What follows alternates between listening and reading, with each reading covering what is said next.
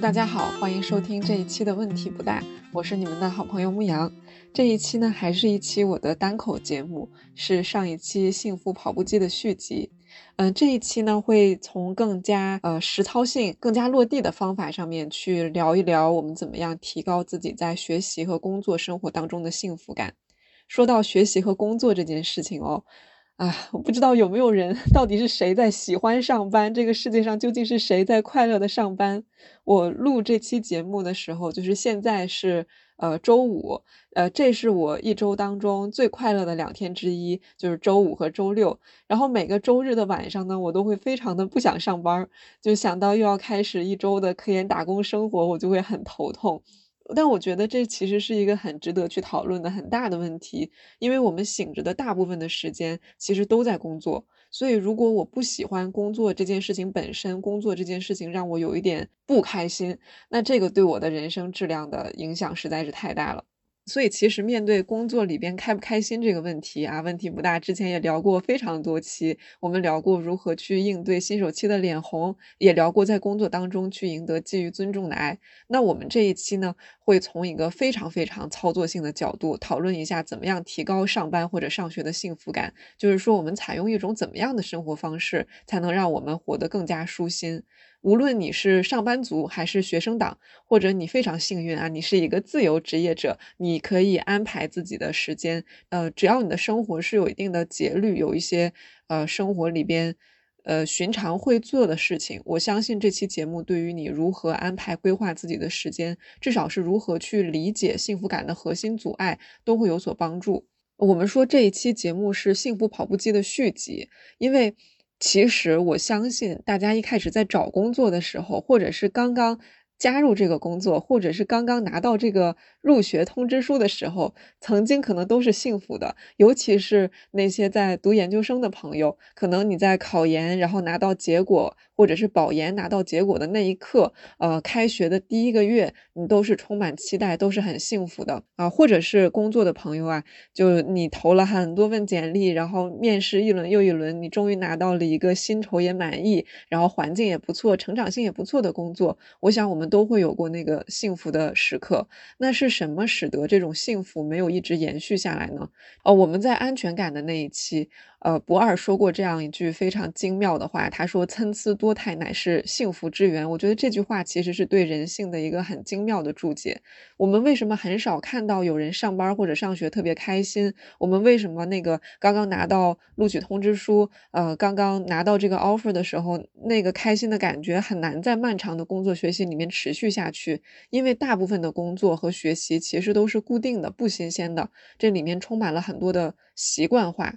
我们在这里面再简要的回顾一下习惯化的概念，就是习惯化它为什么会阻碍幸福感？因为我们的大脑被如此设计，我们对环境当中重复出现的刺激不再予以关注，无论是情绪的关注还是认知的关注，而这个就是工作和学习比较反人性的地方。就再好的工作，它只要内容是有一定的重复性的，嗯，环境是大致不变的，它都会逐渐丧失它本来拥有的那些吸引力。但是这种习惯化，这种与幸福感相反的反人性之处，它又恰恰是很多的工作机会努力营造、努力追求的。就比如说，如果你的工作时间太过于灵活，那可能不适合团队协作，所以人们就会固定下来。我们就是啊，哪天到哪天工作，早上九点打卡上班，晚上六点打卡下班，或者我们会约定下来，每周的这个时间就是我们的例会时间。然后为了呃工作的效率能够最大化，所以一个人。如果我做很多种类的事情的话，那我可能要掌握很多技能，这是一个比较低效的事情。呃，人们就发明了更加专精的工作职责。就比如说，我是做数据的，那我可能接下来的几年主要工作都是从数字当中找规律和做 PPT。以我为例，我是博士生，所以我每天都是呃差不多同一个时间打开电脑，然后坐到同一张椅子上，上午写论文，下午做咨询，晚上继续写论文。这个就是我的生活的 routine，就是我生活里面每一天都在重复的事情。所以一个很自然的结论就是，工作这件事情对人的确是有磨损的。呃，我听过很多人，包括我听过我自己说。我觉得我应该喜欢工作，我是一个很有事业心的人。这份工作或者是这个 offer 这个学位，它曾经是我求之不得的，所以我应该爱它。我我怎么能这么懈怠呢？我怎么能不爱我的工作呢？但我们不得不面对一个事实哦，就是大部分的工作的设计，它其实就是对人天然的有一些磨损的。所以如果你上班不开心的话，这件事情。我告诉你，它就是普遍人性，它大概率不是你的问题，而是这种制度下人就是很难保持开心的状态。所以，那我们该怎么办呢？最简单的一点 就是，如果这个制度没有办法改变啊，然后它又的的确确的对我们造成了一些磨损，那么我们至少可以追求少磨损一点。呃，我们可以适当的。在有限的范围内少工作一点，在一次磨损的太多之前收手，然后让我们自己回归到那个参差多态的状态里面去回回血，然后再加入新的工作。说到这里，我会想到前一段时间的新闻，不知道大家有没有看过那张图哦？就是说字节跳动办了一个公益宣讲会，然后那个标题叫“在字节工作三个月以上的同时，仍保持一定程度的心理健康，其实也并非完全不可能”。公益讲座。啊，我我没有知道这个讲座的具体内容是什么，但是我注意到这个标题非常长，然后它里面有非常多的定语，它凸显了这样一个事实，就是在啊这种互联网大厂工作很容易，你的心理就不健康了。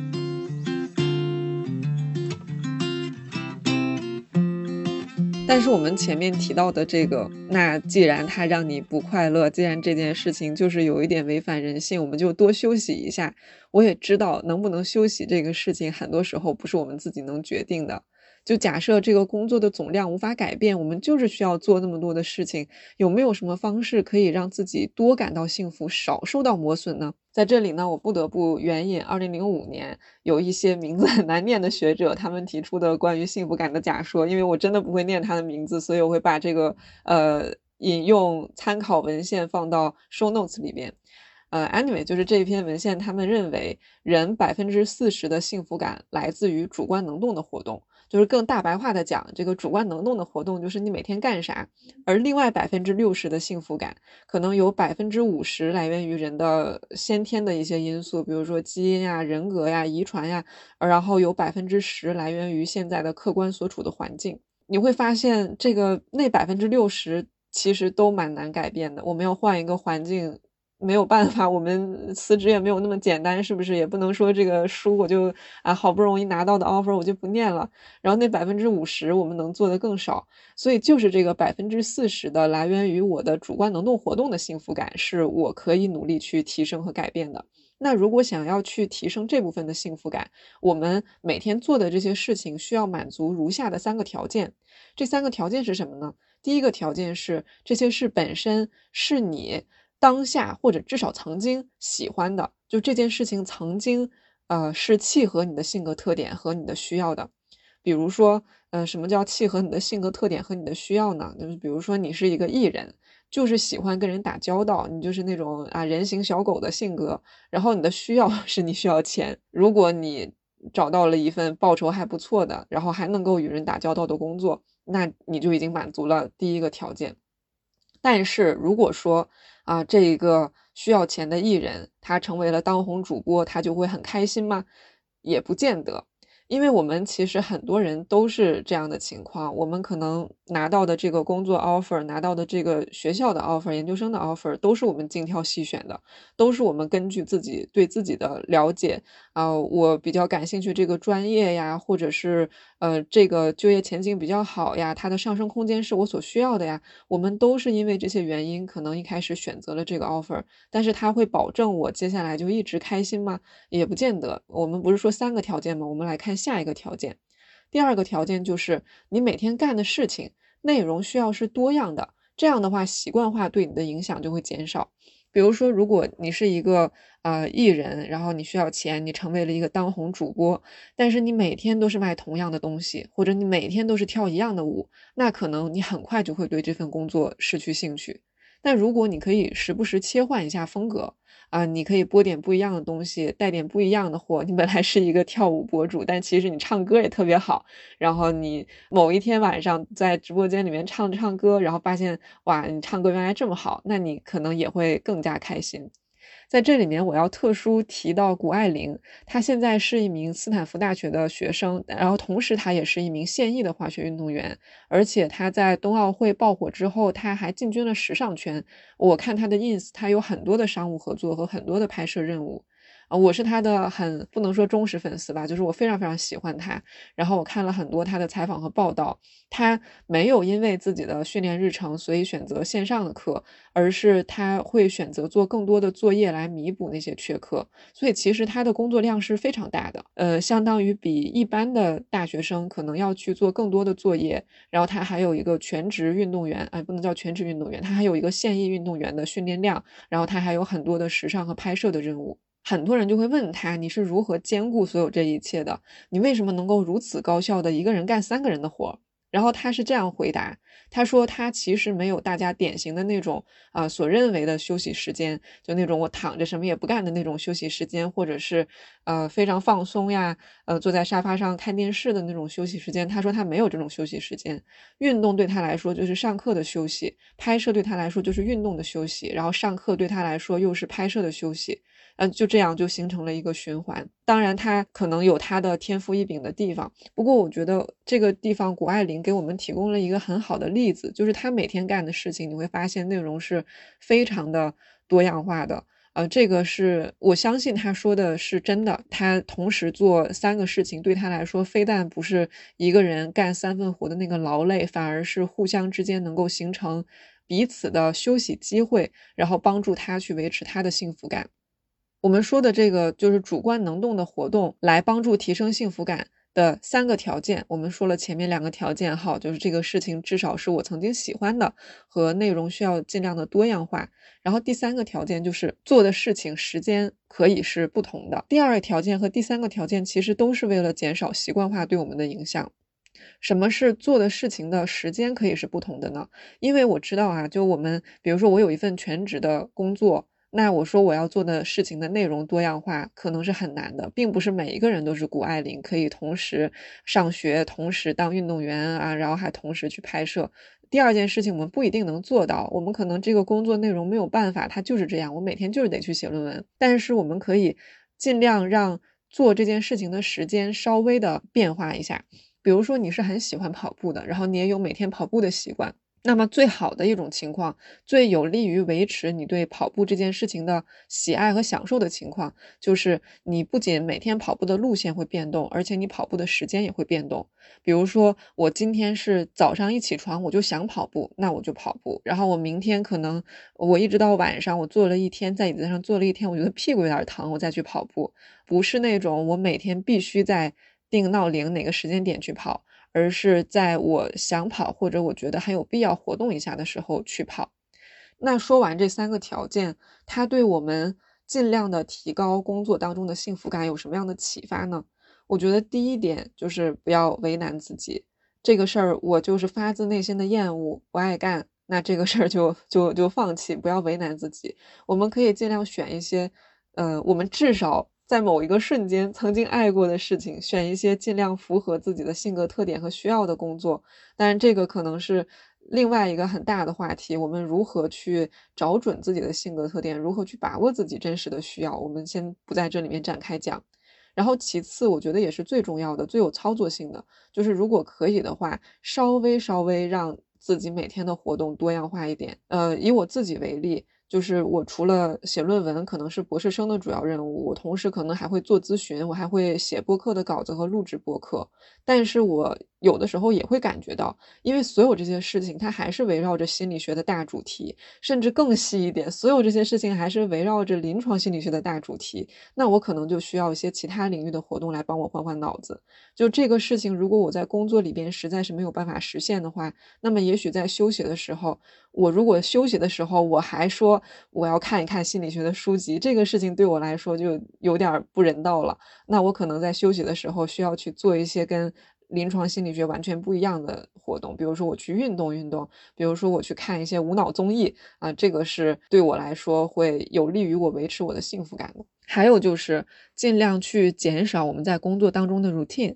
就是尽量减少那种我到点儿就去做什么那种非常非常习惯的动作。比如说，我每天早上八点半坐下来写论文，这就是一个 routine。呃，我依然可以，也应当每天去 写论文，但是我可以更灵活的安排，我到底是周几写，或者是我到底是哪个时间段写。我依然可以八点半起来，但是我起来之后的活动可以不那么的固定。我会经常发现，尤其是在啊清华北大啊，有很多同学会做那种精确到五分钟、精确到半小时的时间表。这件事情其实是很反人性的，因为你去做这种时间表的时候，你其实就把任何一丝这一天可能发生的变化性都给抹除掉了，然后你很容易就会。你为了让自己效率更高嘛，你为了让自己保持一个很好的习惯，你可能在做计划的时候就会计划出来，我每天的这个时间都是用来干什么什么的。那这件事情其实非常非常考虑我们的自律性。我们哪怕一开始对这件事情充满了热情，我们一开始觉得这个事情它对我太有帮助了，我太喜欢干了。但长此以往，我觉得人如果依然想要从中获得乐趣的话，其实是很有挑战的。那一种更加符合人性的安排工作的方式，可能是我每周把我需要做的事情列出来，而且这些事情最好是不同领域的事情。比如说，对我来说的话，我每周可能会把我这一周科研上面需要做的事情列一个表，我这周在咨询上需要做的事情列一个表，我这周在播客上需要做的事情列一个表，还有其他呃，比如说教务的一些事情呀，也列一个表。然后我每天按照当下的心情和需要，在允许的范围内选择我优先做什么和我做这件事情要做多久。那这个时候可能有人就会说了：“你这个跟我以前学的好像都不一样呀，不是说人应该养成好习惯吗？你这个东一榔锤西一棒头，我今天平心所欲想干嘛干嘛，我这个就很难养成一个好习惯呀。”呃，我其实依然同意这件事情，就是我们依然应该养成好习惯，而且习惯对于启动一件事情是有帮助的，它会降低我们启动一个困难任务的难度。呃，比如说起床这件事情很困难，我每天都八点半起床，我养成了这个生物钟，那它就变得没有那么困难。不过，究竟什么是习惯呢？究竟什么是好习惯呢？比如说，我每天都要在八点半坐在桌子前开始写论文。这到底是不是一个好习惯呢？还是我援引的二零零五年的这篇文献，他们就提出人有两种类型的习惯。第一种类型是我习惯于开始某件事，比如说我习惯于每天都搞点论文，我不搞我就不舒服。我想起来我的导师的老公，他曾经在一期访谈节目上说，他从博士开始。呃，可能已经维持十年了。他的习惯就是他每天最少工作六个小时，最多工作十二个小时。他也是一位很优秀的科研工作者。这个对他来说就是这种第一类型的习惯，就他习惯于开始某件事。他每天不做点科研相关的工作，他可能就难受啊。这是第一种类型的习惯。那第二种类型的习惯是我习惯于每次都用同样的打开方式做某件事。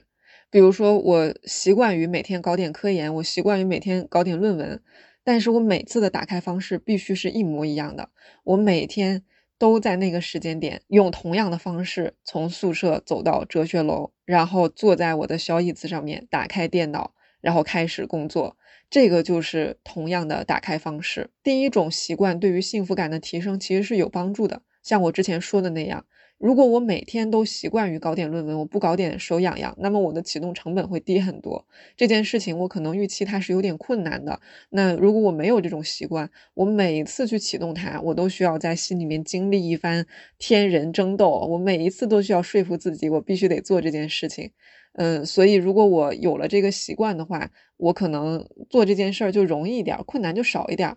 但是第二种习惯对于幸福感反而是有损害的，就是哪怕你的 dream job，哪怕这件事情是你的 dream job，你非常喜欢它，但是如果每次你都用同样的方式打开，你每次都是一个时间点在同样的地点做同样的事情，那你可能也会很快的失去兴趣。嗯，就是这个可能跟我们看到的很多宣传是不一样的。因为我们看到的很多关于成功的宣传，他们的成功叙事都是这个人非常的刻苦，这个人非常的自律，他有一个精确到五分钟的时间表。我觉得这件事情有可能是真的，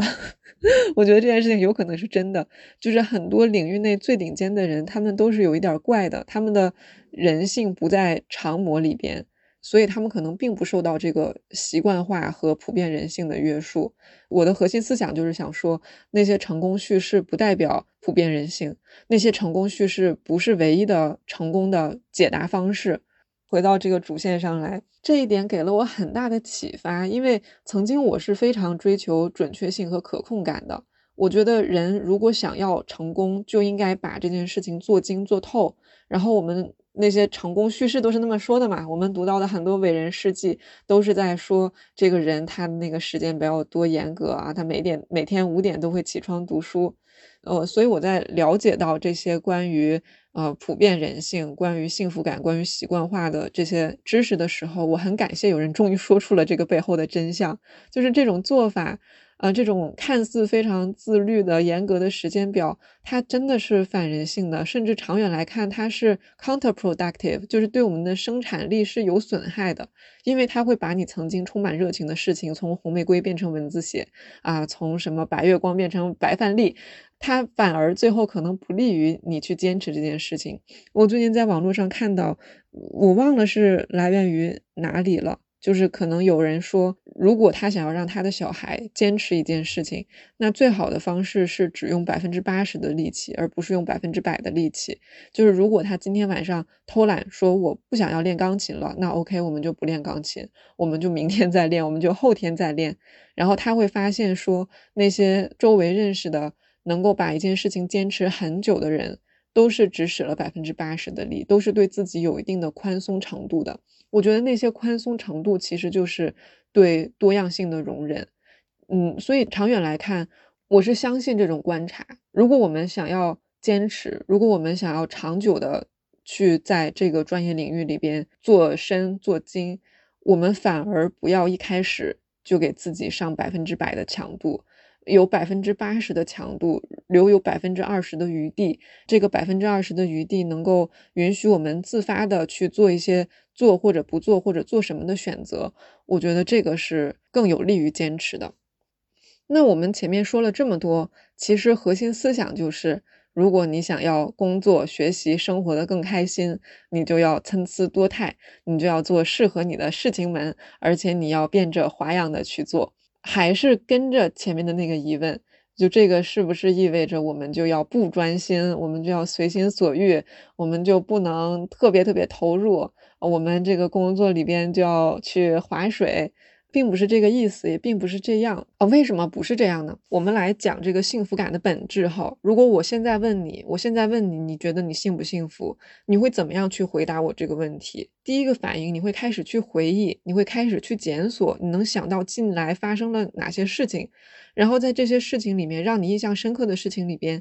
呃，开心的事占比越多，那你就会告诉我你越幸福。你不会那种。平等的检索近期发生的每一件事，你只会告诉我，你只会在这个回答的反应期间去检索到那些你觉得值得被记起，呃，至少是有一点特别的事情。所以我为什么觉得划水不是幸福的解决之道？因为划水不会让这种你能记起来的特别的开心的事情变得更多。反而是你什么事情会让你印象深刻呢？什么事情会让你主动的想起来？嗯，对你来说是特别的，然后又让你觉得很开心呢？嗯，这些事情多少你是要有一些主动投入的，你是要有一些 engagement，你是要有一些自己的呃心智和能量的卷入的。所以我觉得划水可能并不是一个。就是最好的提升你在工作里面的幸福感的事情，反而是你去实现一些自己设定的比较合适的目标的过程，会产生更多的特别的而且积极的体验和记忆。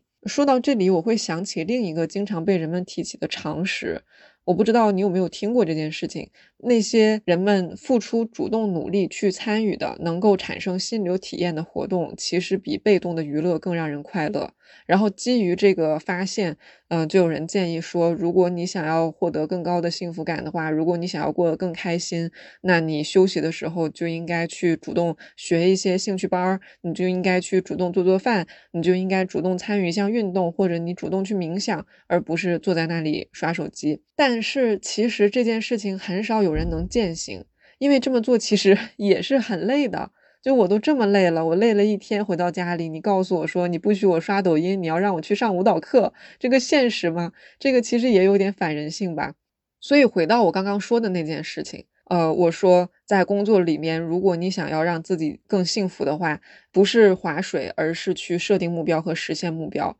这个当然是一个很理想的情况，但如果这一切变得非常的有压力，非常的累，那么他们可能只会适得其反，还不如你划水的幸福感高。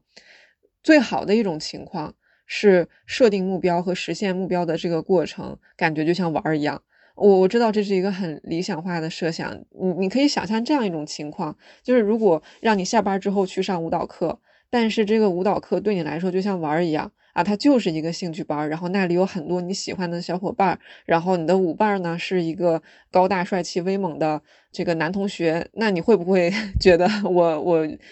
宁愿去上舞蹈课，我也不愿意在家里面刷抖音？所以在工作里边去设定目标和实现目标的最好状态也是类似的，就是我有动力，呃，也的确是我主动设定的这个目标，我也的确去付出努力，就像我主动去上舞蹈课一样。但是这一切的压力刚刚好，它没有那么吓人，就是相比于吓人，反而是更有意思的。我我觉得我这样描述它还是非常的抽象，而且非常的理想化。这里 我不得不再提一下。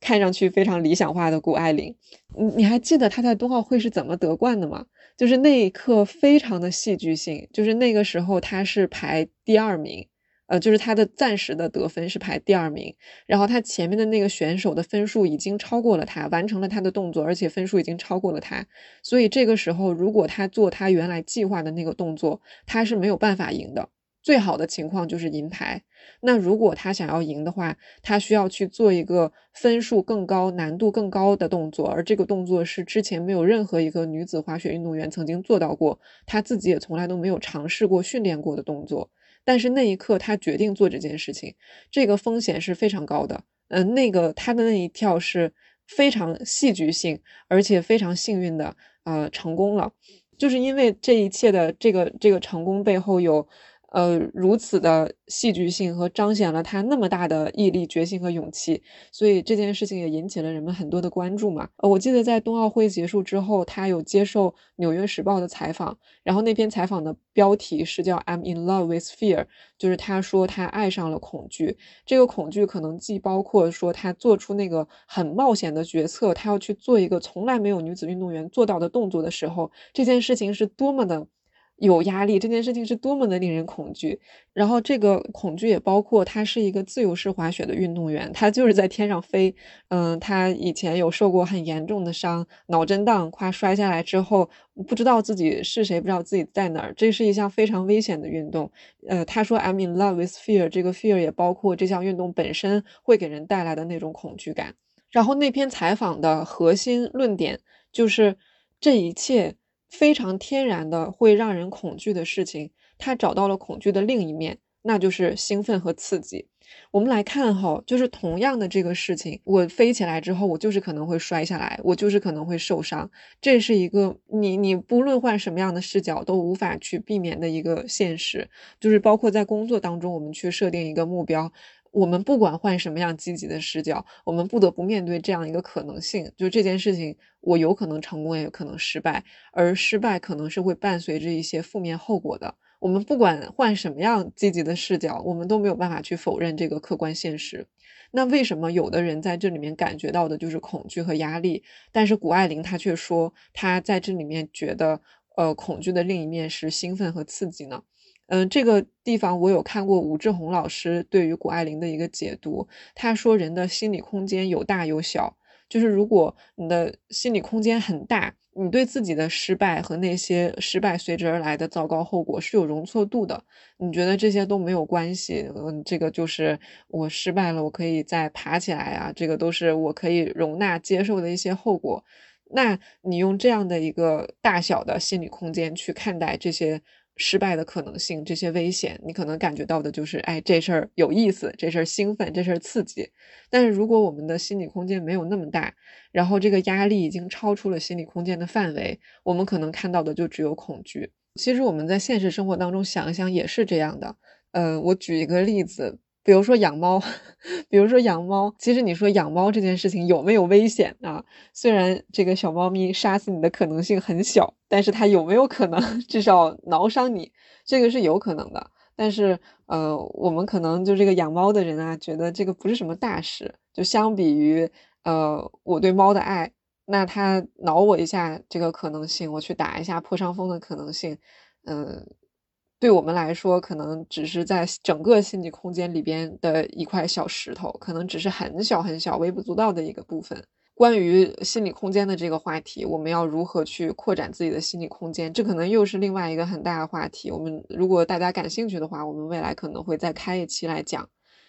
啊，我这一期讲了好多谷爱凌，我我真的很迷她，我最近真的很迷她。因为他提供了一个我从前没有见过的成功叙事。他所提供的成功叙事是这样的：我自信、健康、开心、享受。我承认我很努力，但是我不承认自己在受苦。就是我没有什么苦大仇深的牺牲，我也没有强迫自己。我是开心、自然，而且非常 deserving、非常应得的获得了这些成功。我觉得这件事情很妙，妙就妙在它是实打实的。付出，而且承认了自己的努力。我们上学的时候都讨厌学表，就是那种明明自己偷偷摸摸学到凌晨两点，然后但是就跟大家说：“哎呀，我这次考试又没有复习。”我们上学的时候都不喜欢这一类人。但是谷爱凌不是这样，她非常大大方方的承认：“我就是努力啊，我我是在那个跑步机上也会看论文，我是。”在车的后座上面也会写作业，呃，他承认自己是做了很多可能其他人没有办法做到的事情，而且他为此感到很骄傲，他很大方的承认这一切。但如果是在我所习惯的那种成功叙事里边，如果一个人他是这样的一个强度，他付出了这样的努力，我一般都会觉得这个人有点苦，或者这个人一般也会说啊，我有点苦，这个是真的很辛苦的。但是谷爱凌身上。没有让我看到这个苦的部分，他有受伤，他也有很累的时候。但是我记得我看他的一个呃纪录片的片段，他坐在车上结束了一天的行程之后，他坐在车上，然后他说自己很累，但是他又补了一句，他说这个是好的累，这个不是坏的累，他觉得这个累是他认可、接受、主动选择的累。我不知道说到这里聊了这么多谷爱凌是不是有一点扯远了？因为她真的给我提供了一个很好的范例，就是一个人如何在呃做工作做得很好的同时也保持幸福。就是我们今天讨论的呃这些内容，我觉得可能能部分解读他到底如何做到了这一点，他到底如何做到他一边工作做得很好，他又一边很开心。呃，一方面是他的生活真的足够的参差多态，另外，第二是他为了实现目标付出了很多的主观努力，第三，整个过程，因为他可能有足够大的心理空间，整个过程这些努力对他来说，比起那种压力，更像是玩儿，更多是有趣的。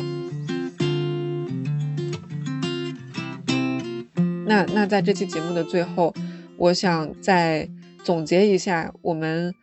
这期节目到底能给出什么样的对我们现实的学习和工作生活的建议？第一个是尽量做自己喜欢的，或者至少曾经爱过的事情，做适合自己的性格和需要的工作。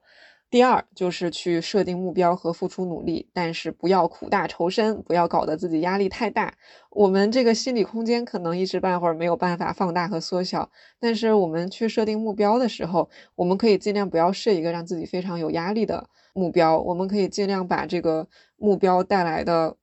恐惧和压力感控制在心理空间的范围之内，让我们觉得这件事情是有搞头的，是有一些趣味性的。当然，它可能不可避免的会有点压力。然后第三个建议就是每天的活动尽量的多样，不要太单一。工作的内容最好的情况就是我工作的内容本身就是多样的，可能是跨领域的。然后，如果我们实在是没有办法去改变单调的工作内容，那我尽量改变一下工作的形式，可不可以呢？比如说我坐在哪里办公，呃，我和谁在一起办公。